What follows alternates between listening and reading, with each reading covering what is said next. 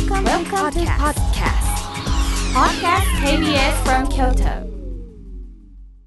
隅田隆平の浜栗顧問の編、令和4年9月21日放送分のポッドキャストとラジオクラウドです。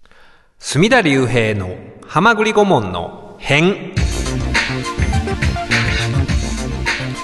浜栗リスナーの皆さん、お元気ですか？私が弁護士で俳優で文豪の隅田隆平です。えーメールいただいております。千本中田千折さんからいただきました。墨田先生こんばんは。先週図らずも久しぶりのソロでの放送となってしまいましたが良かったです。淡々としたおしゃべりの中時々クスッと笑えて高校時代に夢中で聞いていた頃の深夜放送のような雰囲気で拝聴していると懐かしいような昔の気持ちに戻ったような不思議な感覚になりました。今はこういうリスナーに語りかけてくる番組少なくなってませんか？というメールいただいたんですけれども、ね、深夜放送のような雰囲気でと、えー言ってくださってるんですが、思いっきり朝に収録してましたね。朝の10時から、はいはい、収録してたんですけれども、えーこういうふうに、えー言ってくださってるんで、ちょっと今夜もリスナーに語りかけてみたいなと思ってるんですけど、というのもですね、えー初めてメールいただいた方がいらっしゃいまして、なかなかちょっとね、えー興味深い内容だったんで読んでみたいと思います。ラジオネーム万年青年マカロニさんからいただきました。初めてメールする聞き始めの駆け出しリスナーです。かなり長い文章となり恐縮です。再び学び直そうと私はこのな、この数年間ずっと大学受験勉強を続けていました。幸運にもこの春合格することができ、身辺整理をしていたところ、誠のサイキック青年団のカセットテープが大量に出てきたのです。同時に私は怪獣が好きなので特撮専門誌も段ボールから多く発掘されました。カセットには竹内兄貴が誕生竹内兄貴が誕生した瞬間の放送もあり。これちょっとねどういうことかわからんかなと思うんですけど私は録音したこの話をセンター試験の願書を取るために大阪教育大学へ自転車で向かうまでの道すがら聞いた記憶が鮮明に残っていますので番組中期の98年であると考えられます。ラウンジに勤める女性に入れ上げた末袖にされてしまった窮状を綴られたあるリスナーの方の話に義憤に駆られた竹内さんが曰くこれぐらいのことせな留飲下がりまへんでと鼻息を荒くして語る妄想上の復讐劇のそのあまりのマスラオぶりに思わず誠を痛い漁師が「兄貴ついていくっすよ!」とひれ伏すように返されていました竹内兄貴の損傷が生まれた瞬間だったわけです。あそういう意味での兄貴誕生の瞬間ということなんですけれども、えーそれに再び時を経て出会えたのでした。また先に記しました特撮専門誌には竹内さんの連載もありました。特撮やサイキックは私の核となる要素で気にかけていましたがずっと受験勉強をしておりましたので後回しになっていたようです。クッキー缶に詰まった野球チップスのカードを押し入れから見つけたようなそんな感動に駆られ調べたところアワーズルームを知り都合がついた先月8月18日に初めて訪れてみました。そしてその日のイベントがモーゲン・フリーマンだったのです。失礼ながら墨田先生のことはそれまで存じ上げませんでしたが俺たちが思いを託したあのテイストのトークを今聞けている喜びに驚くとともに墨田先生の話す言葉の端々にサイキック遺伝子の発言を見ました。イベント終了後竹内さんにかつての雑誌の連載記事や一緒に撮っていただいた写真をお見せする機会に恵まれましたが緊張ゆえこの日はそれが精一杯でした。墨田先生のラジオと憲法も販売されていたため購入し後日それを読むことでようやく先生のことをある程度知ることができました。そのような経緯で一月前から墨田隆平の浜栗顧問の編を聞くようになりました。9月7日の初週のサイキックミーティング2022にて誠さんが遺体さんと会食されたその目的を知った時私は早朝に河川敷を歩きながらラジコで聞いていましたが感動のあまり鳥肌が立ち朝焼けに照らされた腕の産毛が黄金色に照らされていたのを覚えていますラジオと憲法を読み、墨田先生が努力に努力を積み重ね、司法試験に合格されたことを知りました。私と一緒にすることは甚だ失礼と十分自覚していますが、私も合格に年月を要しましたし、年齢も近く、勝手に親しみを覚えております。申し訳ありません。また、KBS 京都において2001年に催されたイベントのチケットの半券も身辺整理の際、出てきましたので写真に伏しておきます。偶然ですが進学した大学が浜栗顧問にほど近い京都府立医科大学だったことも私としては出来事にオチがついたようで嬉しいです若輩者のリスナーですが近所の学生アパートからこれからも放送を楽しみにしておりますえー、長文メール読ませて、えー、いただいたんですけれどもこの人すごいですね私より全然努力してますよね年齢近い僕と近いらしいんですけど学びさ直そうと数年間ずっと大学受験勉強続けて、府立医大に受かったって。すごくないですか？ねえ。あの、40代だとしたら、なかなか私もほんまに、あの、弁護士実務をやる中で、いつも本当にあの、体系だった一つのことの勉強したいなって思ってるんですけど、やっぱり目先の業務に追われて、なかなかそういう勉強ができなくて、そういう時にこういう同年代の人がもう一回学び直して、しかも府立医大に受かるっていうのは、すごいことやなと思うんですけど、ね、あの、この方覚えてます？先月、竹内さんとやってるモーゲン・フリーマンっていうイベントに来られてて、で、サイキッカーやって言ってはったんですけど、随分その、なんでしょうね、この、もう3年やってるじゃないですか、サイキックミーティング。でもそのことも全然、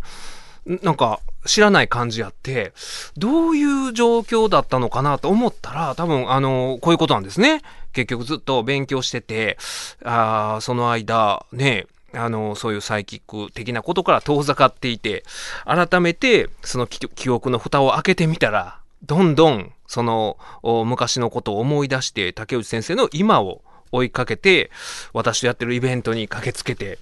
でサイキックミーティングも聞いてと。こういうことがあるんですよね。うん。でもねあのなんかねえー、ちょっとねほっこりすると言いますかいいメールなんですけどなんかね竹内先生の話をいい話で終わらすのもなんなんで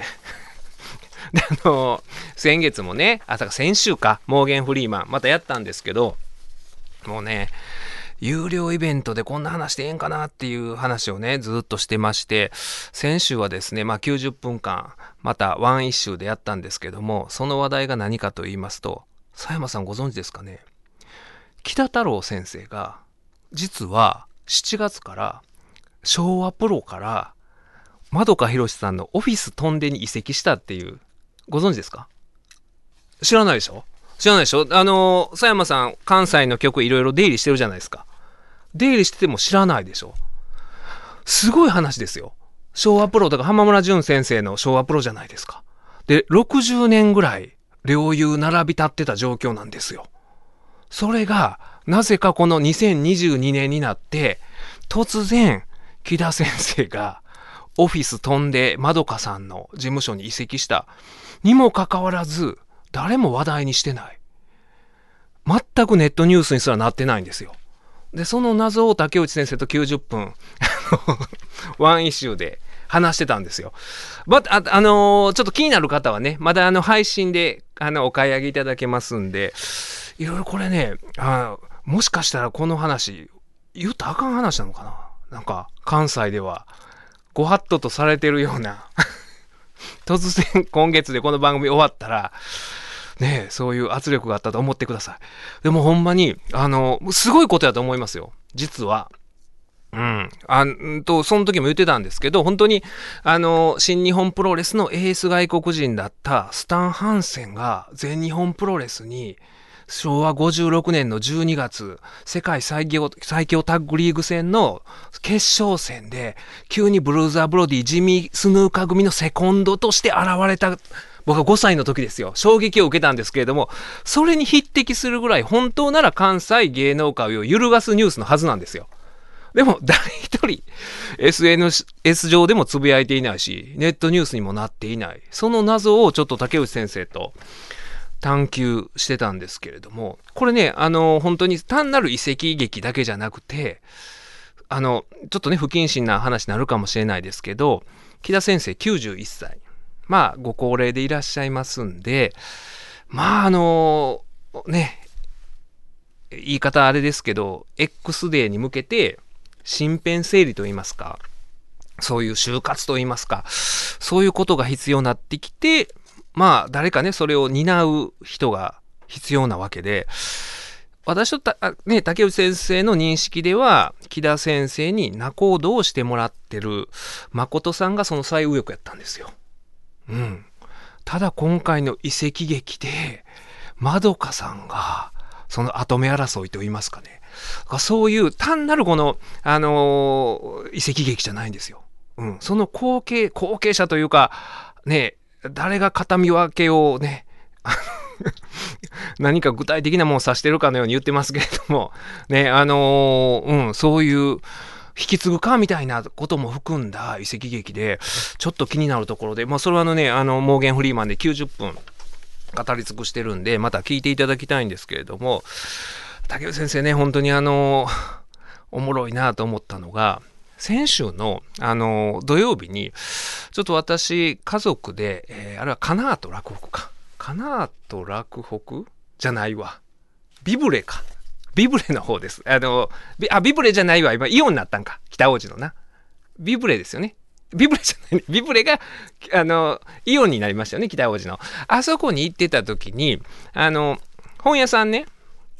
行ってたんですよ。ちょっとね、自分の本置いてるかな思って行ってたんですけど、そしたら、今ね、あの、本屋、本屋さんってね、皆さん行ってください。あの、今、70代、80代の、まあ、高齢の人の生き方指南本ブームなんですよ。あそこの本屋だけかな？あそあの大垣だけかな？もうね、大量のその70代、80代の、あ、これさっきのあの本と同じ本かっていうぐらい似たような、70、80からの生き方とかいうような。で、80ぐらいで今 SNS で人気を博しているばあさんとか、だから、その YouTube で、うん、人気 YouTuber になってるおじいさん、おばあさん、特におばあさんが多いのかな？がいたりして、そういう人が本を出してて、ほんまに大量の70代、80代の本が、あそういう生き方指南みたいなのが売ってて、あ、今そうなんやって思って、で、今日ね、花房さん、後ほどゲストで、えー、お越しいただいてて、本の話たっぷりしたいと思うんですけれども、おそらく今っていうのは、紙の本を買う人っていうのが、もう高齢化してて、もうだからそういう70代、80代からの生き方指南本を手に取る人が、まあ紙の本を買う層になってんのかなとか思ってて、ああ、そうなんや、今こういうのがブームなってんねやとか思いながら見てて、そしたらまあそのコーナーではないんですけど、別のところでちょっと気になる新書があって、それがね、あの、写生道っていうね、写生ですよ、だから。うん。その、その、あの、絵描く写生じゃないですよ。あの、うん、うん。絵描く写生じゃない方の写生ですよ。写生道っていうのがあって、写生は一日にしてならずという帯が書いてあって、で、僕、それを見て、まず思ったのが、わ、この本は竹内先生に書いてほしかったっていうね。竹内先生っていうのはもう私が知る限り30年、もう30年以上ですよ。ずっと写生道。もしかしたらあの本、写生道かな？そのあの漫画道みたいに道と読ますのか分かんないんですけど、とりあえず、あのー、写生に、ね、この道、写生道、写生道っていう本があって、新書で出てたんですよ。で、うわ、こんな本出てるんや、とか思って、で、それを、あの、竹内先生とかね、孫さんとかと、えー、一緒に、あの、柳田さんとかと LINE グループやってるんですけど、もうそこに投稿してね、竹内先生、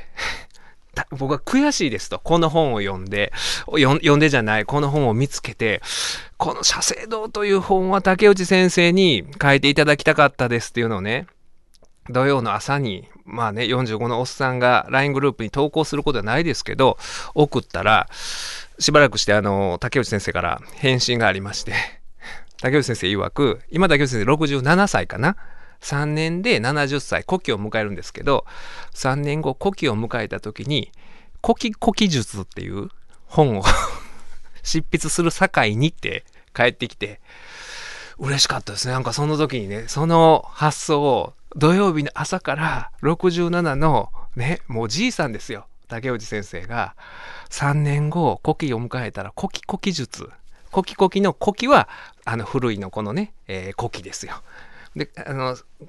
その次の古希はカタカナで古希古希ってなってました。古希古希術をあの執筆する境にっていうね。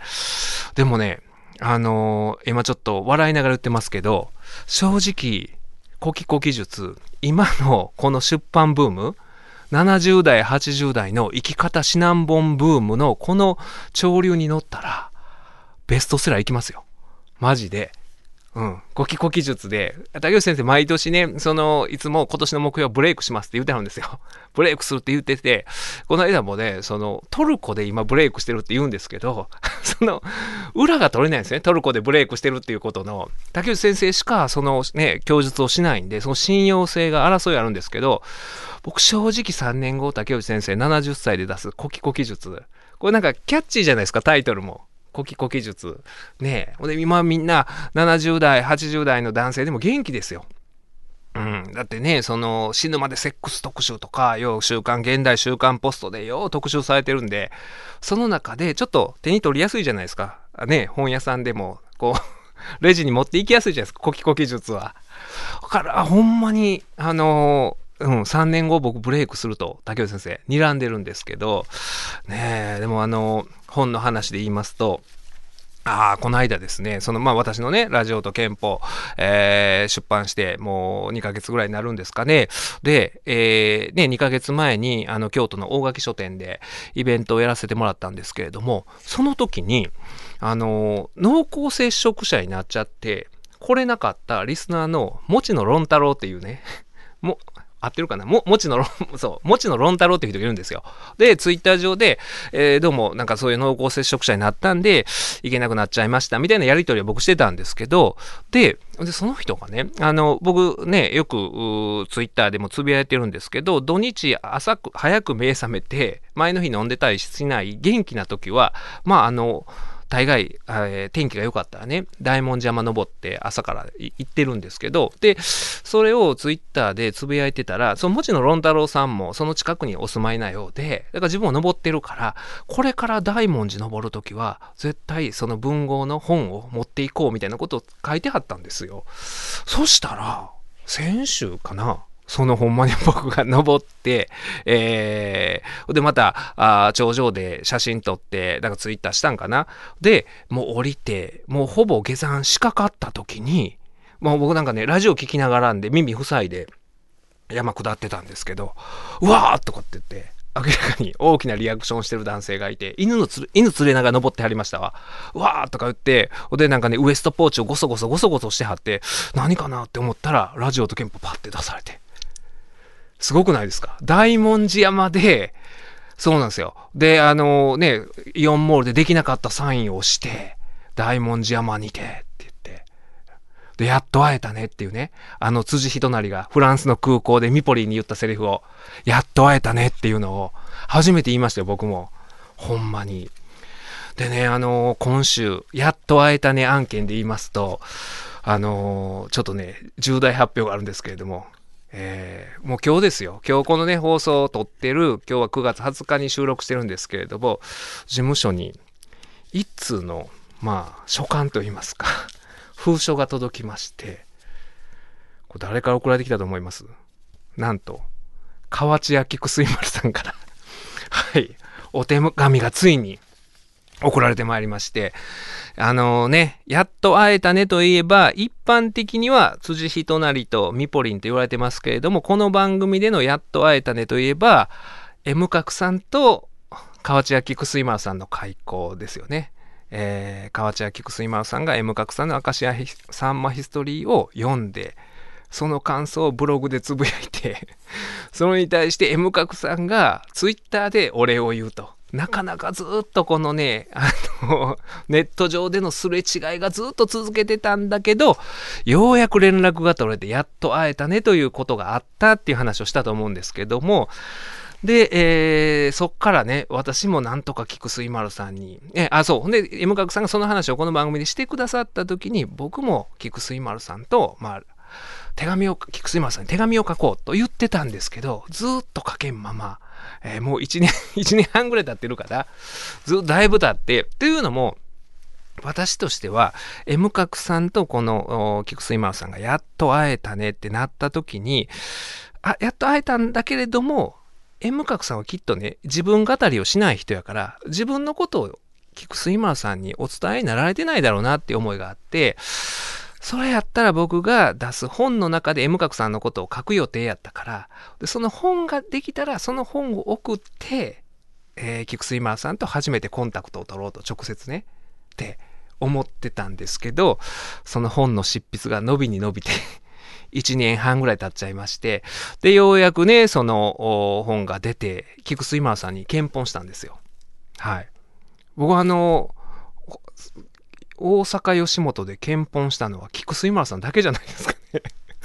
ほんまに。あの、菊水丸さんには呼んでほしいなと。あ、あと、個人、あ、何人か言い張ります。ごめんなさい。あの、うん。あの、大阪で吉本に送ったんですよ。吉本宛てに送ったのは、直接付き合いある芸人さんには直接、あの、ご自宅にお送りしたんですけど、菊水丸さんそれがなかったんで、えー、吉本宛てにお送りして。そしたら、あね、えーブログで、えーいろいろ感想を書いてくださってて。でも菊水丸さんの場合はあのブログにね書いてあったんですけど読みながらいろいろねあの人はもうねこの記憶の引き出しがまあものすごい量の記憶の埋蔵量ですから私が冒頭ねしんすけさんの話を書いててしんすけの人間マンダラのこと書いてたら自分がそのマンダラに出演した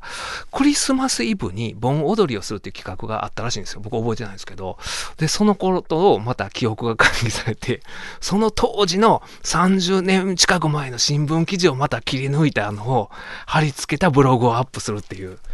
のがあって、えーまたなかなかその直接コンタクトはあ取ら取れてなかったんですけども、まあ、それ書いてくださってるのがすごい嬉しかったんですけど今日ついにはい。菊水丸か、菊水丸から呼び捨てしねん俺あかんやん。えー菊水丸さんからお手紙いただいて、あの、このお手紙には、まあいろいろあの書いてくださって送ってくださったんですけど、一度お目にかかりたくと書いてありますんで、えー10月以降もこの番組続きますんで、はい。園芸ロマン路線、ついに菊水丸さんが来られる日も近いんじゃないかなと思います。水曜ローでしょう。水曜ローでしょう。こちらは映画や本を法的に解説したりしなかったり、そういうコーナーなんですけれども、今夜は京都に女王と呼ばれた作家がいた山村美里二人の男。この文庫本が幻冬舎文庫から発売になりました。おなじみ、花房観音さんがゲストです。花房観音です。よろしくお願いします。お願いいたします。はい。どうでしょうかね、コキコキ術、竹内先生の。あの、ぜひ出していただきたい。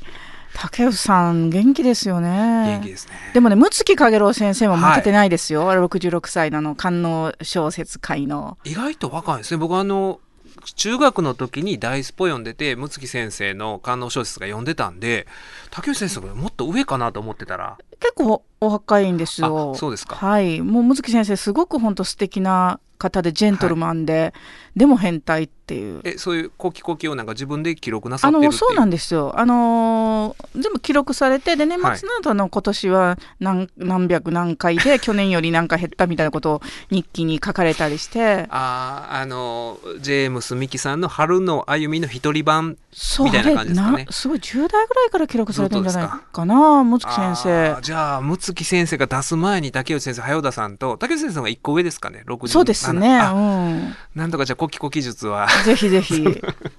コキコキ術シリーズをやったらね、竹内先生がまず出して。読みますか？いや、今でもほんまにね、あの、じいさんばあさんの生き方指南本いっぱいあるでしょ。ありますけど、うん、うん。コキコキ術あかんかな。私はあんま興味ないですね。男のそんな話聞いてまあ、もっていう、大概が、あの、女性の、まあ、おばあさんの生き方みたいなうん。感じですね。生きその、方はわかるんですけど別の生き方はね、あ、うまいこと言わはる。はいで、ツイッターで人気のおばあさんっていうのは、大概、まあ、おばあさんというか老人って、なんか女性やったりしますよね。女性が、うんおばあさんもね昔の戦争のこと語ったり、なんか今の生活を語ったりみたいなのが人気になってて、それが本になってっていうのがいっぱいあったんですけれども、えーそんな話をしてる場合じゃございません。はい今夜は、えーはい、花房さんの文庫化された、はい。京都に女王と呼ばれた作家がいた山村美里二人の男。幻冬舎文庫。こちらの方お単行本が出たのはえー2020 2020年,、年7月ですね。だから2年に2年ちょいですね。2年ちょいですか,、うん。だからこの番組にもねあのお越しいただいはい。てお話したかと思うんですけれども、もう2年経つんですそねうなんですよ。まあでもね文庫化で2年って本当割と早い本なんですけどはあちょっとねあの急いで出しましたね。そうですか。ねあのこの2年ねこのね作中の登場人物がはい。まあいろいろございましてっていうのもあるんですけども、まあその前にでも本当にまた改めて私読み直して、はい。まあこのあの山村美沙さんの人生について、まあ2年前も驚きの連続やったんですけど、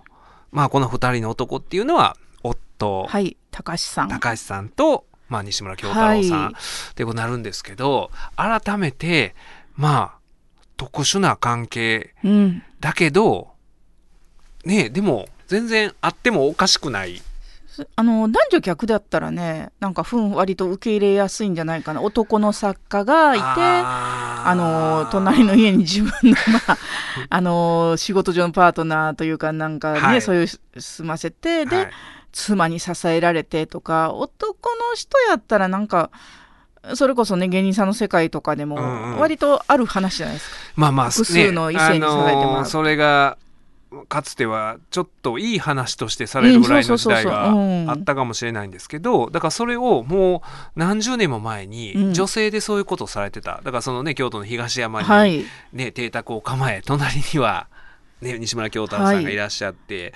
えー私が学生時代、花房さんもね、よう読んでらっしゃったと思うんですけど、噂の真相では、迷子のようにこの二人が、そうなんです。この邸宅が地下道でつながってるみたいなこと書かれてて、でその時に全くその記事にもなってなかったのが実は山村美沙さんのお家の真ん前のはい。マンションに、はい。高橋さん夫が実は住んでらっしゃったと。まあ、もろ三角ですよね。そうですね三角関係。トライアングルになって、はいで献身的に美沙さんを支えてらっしゃったっていうことが、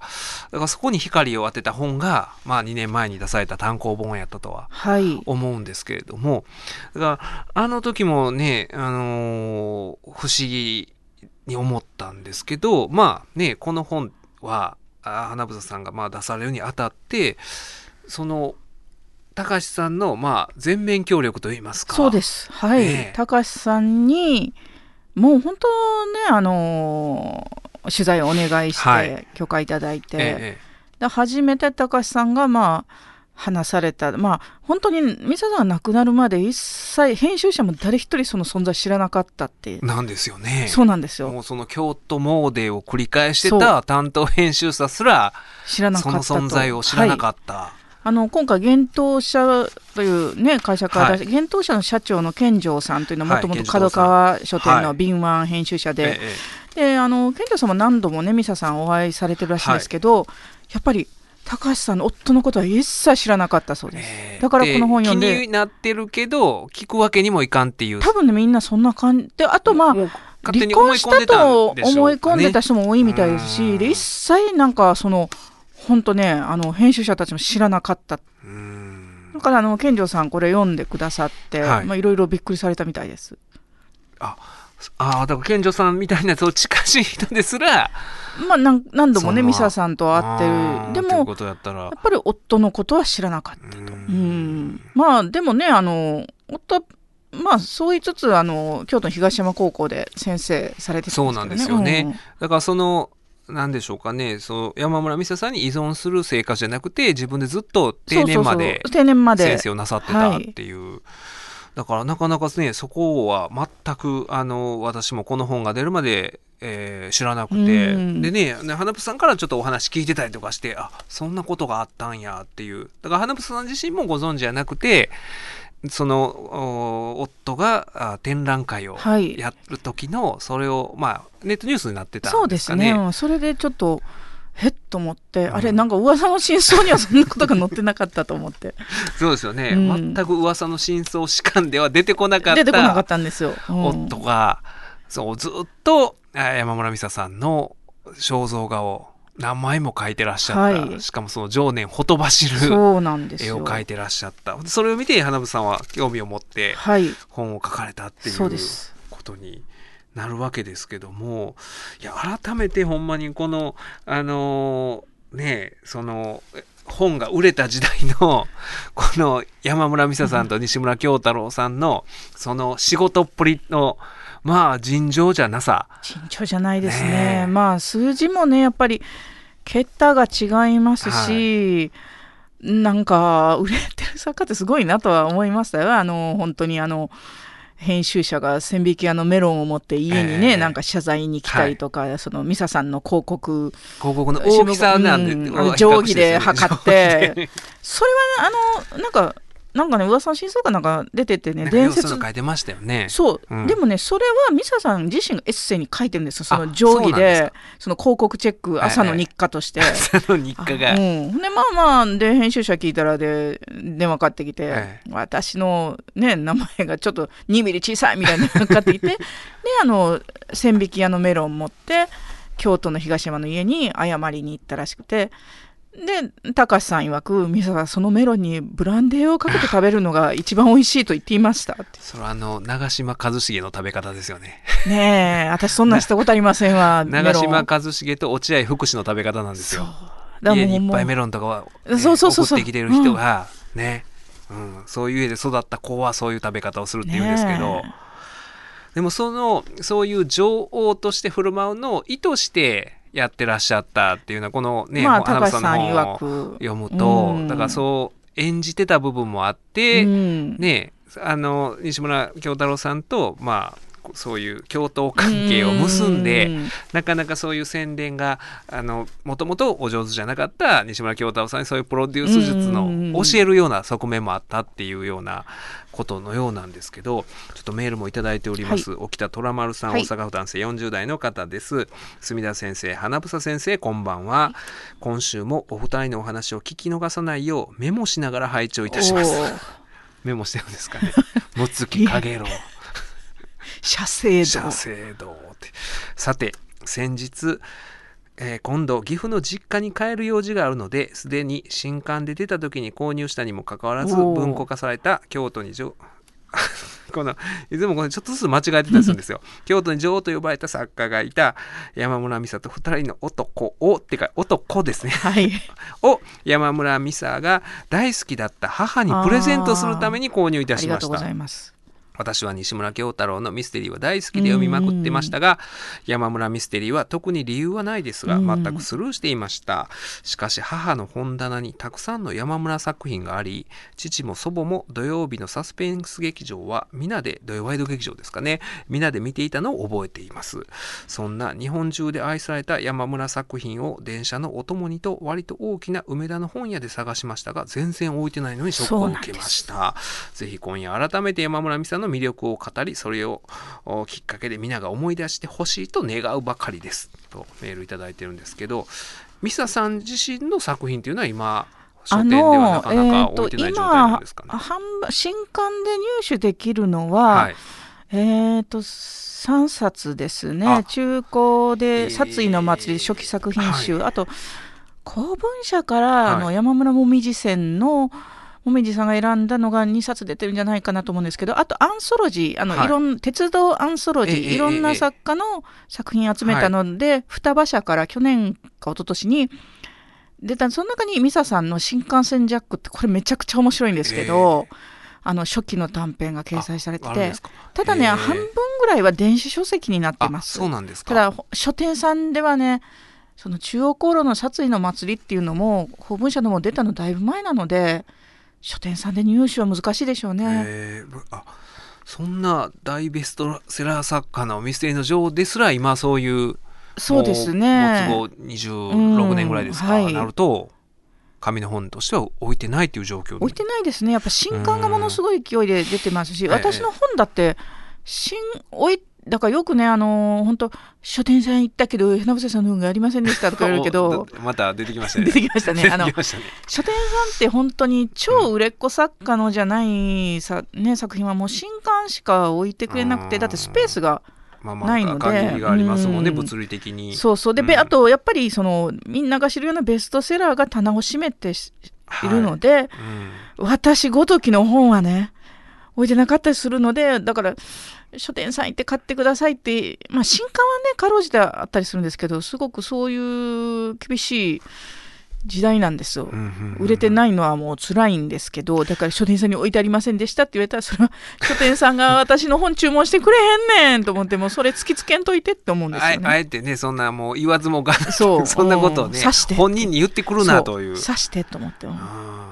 売れへん思われてんねん書店さんにと思って。そのねうちのね娘もまだ5歳やのに、はい。あの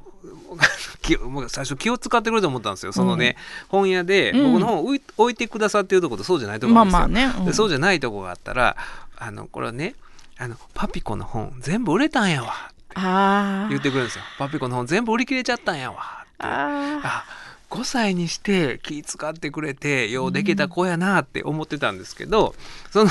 置いてくれてる本に行った時に平積みしてくれてたんですよ、はいはいそこ行った時に「ほらあるやんか」とか言ったら今度は「パピコの本全然売れてへんやないか」って絶叫して。で残ってるもんは売れてへんっていう意識なんですよね。ねうん、もう本屋で絶叫してましたね。ほんまに心の 底からないのは売れてるって思ってくれててあー。まあ、ありがたい話なんですけどなかなかだからねそのやそう考えたらそうですよね。山村美沙さんですらうん。っていうことですもんね。そうなんですよね、うん。でも割と本当昔のベストセラー作家の本が絶版になってるのはよくあることで、はい。私が例えばねあの源氏啓太さんとか森村桂さんとか、はい。ベストセラー作家だけどほぼ絶版じゃないかな。あそうですか。ん。でうん。あとあの私の中の超文豪のダンオニロクさんも、はい、多分ねあの紙の本残ってるの少ないんですよね。電子でかろうじて出てたりとか、えええあの私は結構ダンオニロクチェックをするんですけどダンオニロクさんも亡くなって10年でえだいぶ絶版になってますね。うん。うん、だから、まあ、電子で残ってるの電子で入手したりしますけど、え山村美沙さんがそのお亡くなりになられた1996年ですかね、うん。っていうのはでもその本が一番売れたそうなんです。年。だからその絶頂の年だったんですよね。そう。その本年が一番本が売れて、うん。そのまあ書籍ですね。はい。で今その書籍の売り上げというのが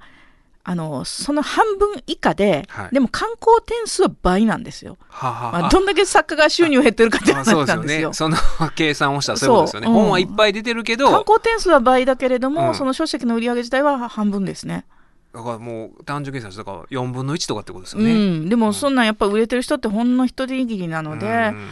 印税長者とよく言われますけれどもうん。私は永遠に賃貸暮らしです。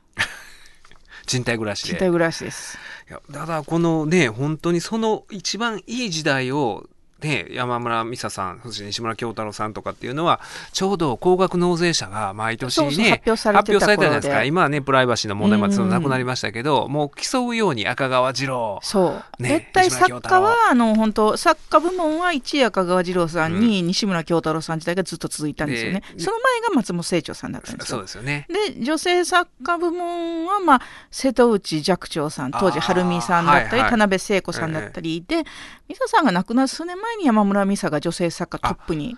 あそのもう亡くな数年前なんですか？はいそうなんです。でそのためにあの節税対策を一切しなかった。税理士いなかった高橋さんから聞いてねもうどぎ,、えー、そうなんですか？どぎも抜かれましたよ。え私ごときが節税対策してるんですよ。あの税理士さん頼まあまあねそういろいろ経費とかも申告して実際かかりますからね調べるためには。でミサさんなんてもう額すごいでしょ、ねうん。もう使うのも入ってくるのも。で高橋さんに「税金どうしてたんですか?」って聞いたらいやあのその高額納税者の番付のランキングを上げるために、あのもう一切だから税金たくさん払ってたらしいんですよ。あでも節税一切あの当時のあのいつもね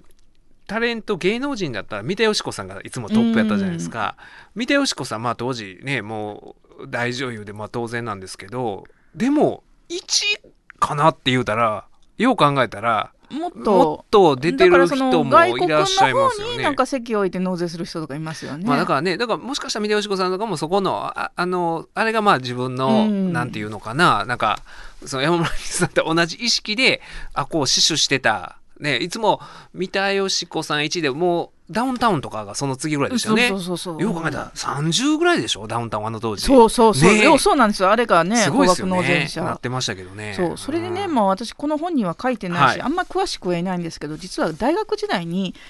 あの東山税務署でちょっとバイトしてたんであすよ。そうなんですか。あの当時パソコンないから全部書類手書きでしょ？あはあそうやったのかあの納税のね、はい。あのそういう確定申告の時期だけええの限定バイトを、はいはい。あの大学教授で東山区だったので、東東山税務署でしてたことがあって、えもう当時全部紙の書類です。よ、はい。実はその時に見てるんですよ。あ。まああんま詳しくは言えないあですけど。そうかそうか守秘義務もあるから。そう。うん。それであーってなりました、まあまあねさびっくりする額ですもんね。うん。その他の人とまあ桁が何桁かちゃいますもんうねん、うんねなんかすすごいなとは思いましたね。だからスケールがいちいちすごいんですよね私みたいなもんでもなんか節税してんのに。だからそうですよね。でこの本読むとその当時のなだから30年前40年前のそのこの文芸界のスケールの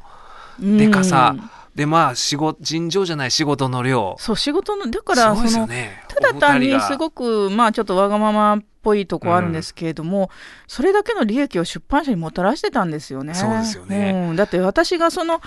なんか新聞広告に文句つけてね定規で私の名前小さいって言ったって、誰も出版社からメロン持って京都来ませんよ。はいはいって言って。はいはいはいはいわかりましたみたいなんで。だからねでねやっぱり当時の大御所っていうのはあのそう手塚治虫記念館とか行っても手塚治虫の手塚さんの年表あるんですけど、うん同時にねめちゃめちゃ連載してるんですよ。そう。ねえこれほんまに可能かっていういやそうそう。やってるでしょ？何昔の人者ってそう。ねうんだからえミサさんとかもね。15冊とか出してた時あってうん新刊をですよ新刊をですよねうん不。可能ですよね私だって年間ねあの3まあ、花田さんもたくさん出されてでもでもますけど3冊4冊新刊出して「おいおい」って言われるのに、えもうミサさんそのもうなんか何倍やねんの5倍ぐらい書いてえて。ええ。いやもう全然私なんかダメだと思いますね。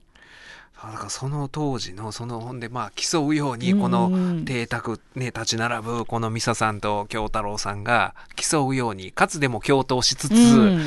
そういうね中央の東京の出版社の人たちに睨みを聞かせ、うん。っていうことをやっててっていう話がすごいあのねだからそれはでもあ噂の真相士官たってもなんとなく聞いた話だったんですけど、うん。ほんまにこの完全にその歴史から山村美沙のこの史実の中から抜け落ちてた高橋さんにスポットを当ててっていうのは、でこのまあなかなかねその逆に性別を逆にしたらさっきおっしゃってた通りあるかもしれない話なんですけど この女性がね2人の男をまあでも2人ともめっちゃ好きじゃないですか。めっちゃ好きなんですよ。めっちゃラブなんですよ。ね。あのやっぱりねすごいミサさんに対する愛が2人とも激烈なんですよ、それが私はちょっと圧倒されましたね、うん。調べれば調べるほどそのまあ高橋さんからは話聞いてはい西村さんの書いたインタビューとか本読んで、もう本当で亡くなってからも好きでい続けて、ね二人ともですよね。2人ともなんですよ。その高橋さんさっき言ってはったみたいにずっとあれでしょ夢に出てきて美沙さんが。夢にミサさん亡くなったミサさんが夢に出てきて、うん。私の絵を描いて飾ってって言い続けて 書くようになって、はい、そこでモデルとしたして現れた京都新聞のクロッキー教室にモデルとして現れた女性がミサさんに似てるので、あのモデルになってもらって、はい。でその後2人はまあ結婚再婚。年がずいぶん離れてるのに39歳39歳差をね、えーあるのにもかかわらずまあ結婚して。で一方西村京太さんもそのね美沙さんが亡くなられた後モデル小説のものを書いて。小説を書かれてはい。もう愛が溢れている。そうなんですよね。そしてあのこの文庫本、まあ、文庫にあたって一生を過筆してるんですけど、ええ。そのその後の2人の男と、まあ、この2年いろいろあったので、えプラスあのね解説がその高橋さんの5歳差そうなんですよ。今お話で出た。これすごい話ですよ。だからあのなかなかその高志さんの話自体もね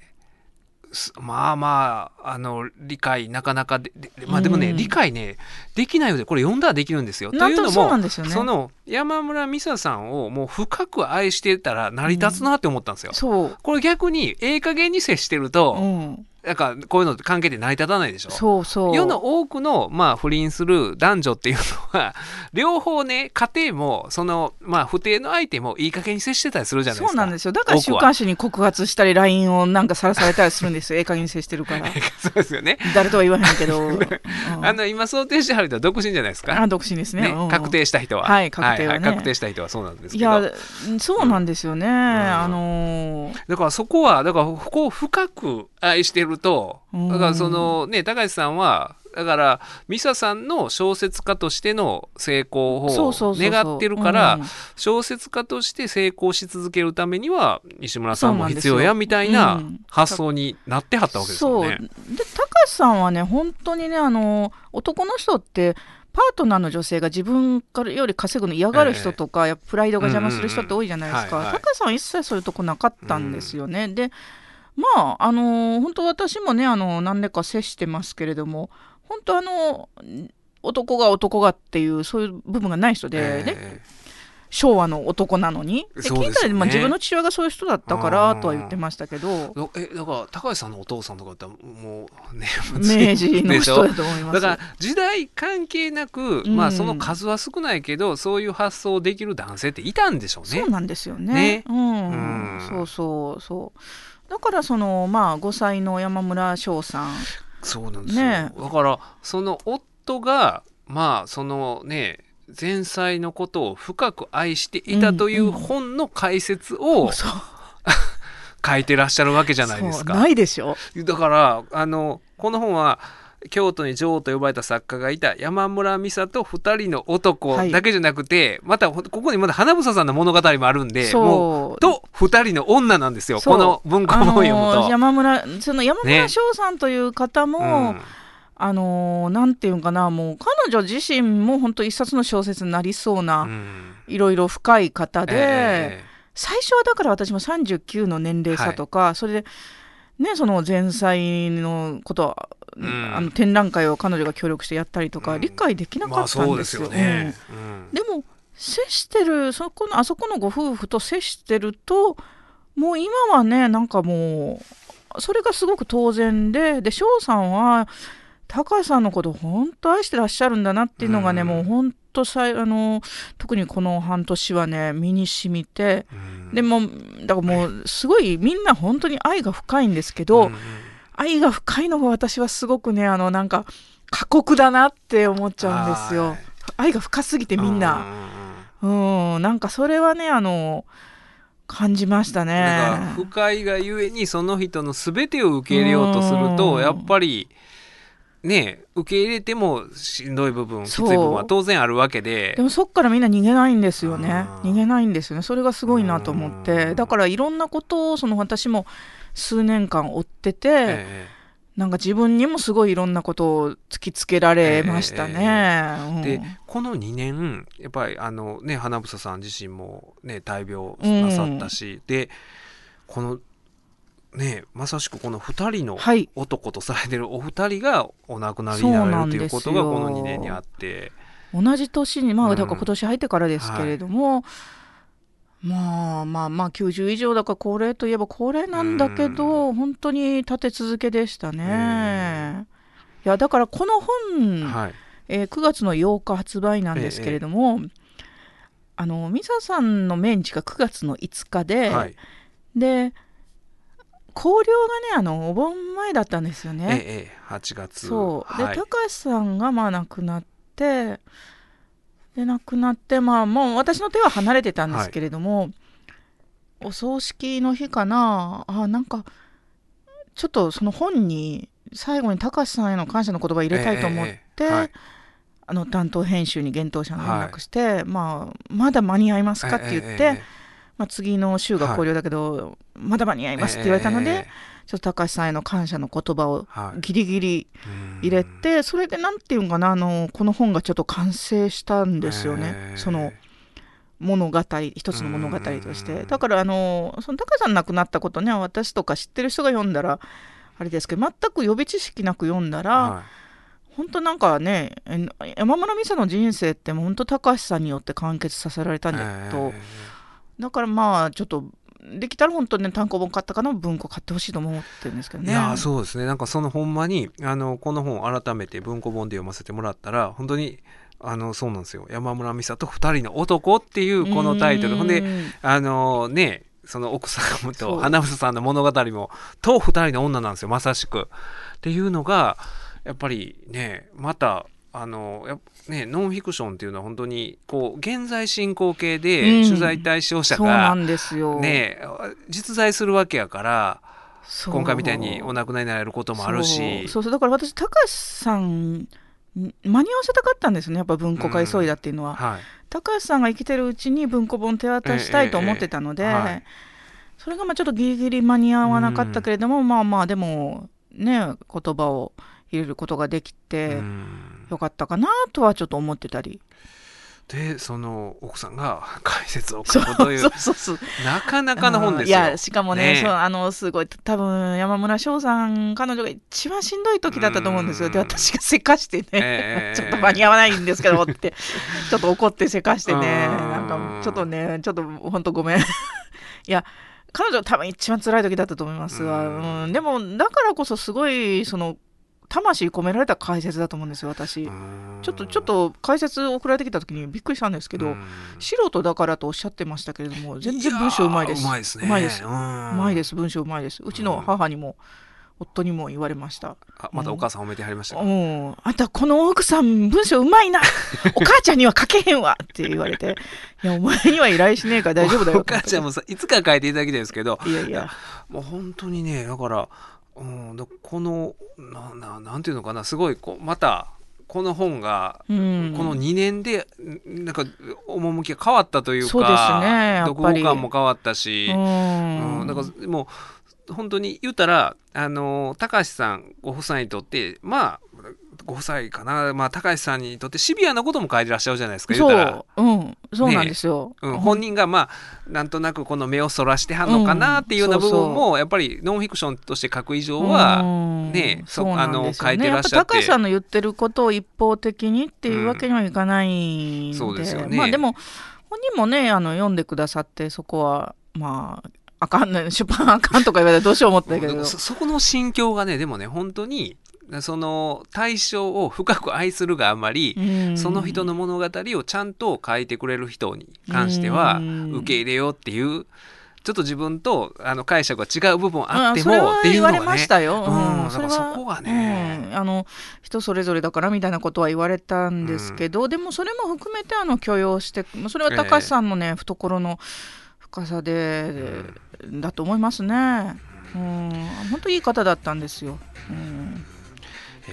京都に女王と呼ばれた作家がいた山村美沙と二人の男幻冬舎文庫から発売中です。ぜひ皆さん、えー買っていただいてね。もう全くあの単行本買われた方も私はこうなんか新しい別の本のようにあの読んで思ったんで、えーね、沖田虎間さんのように、えーお買い上げいただければなと思います。隅田隆平の「はまぐり顧問の編」令和4年9月21日放送分のポッドキャストとラジオクラウドでした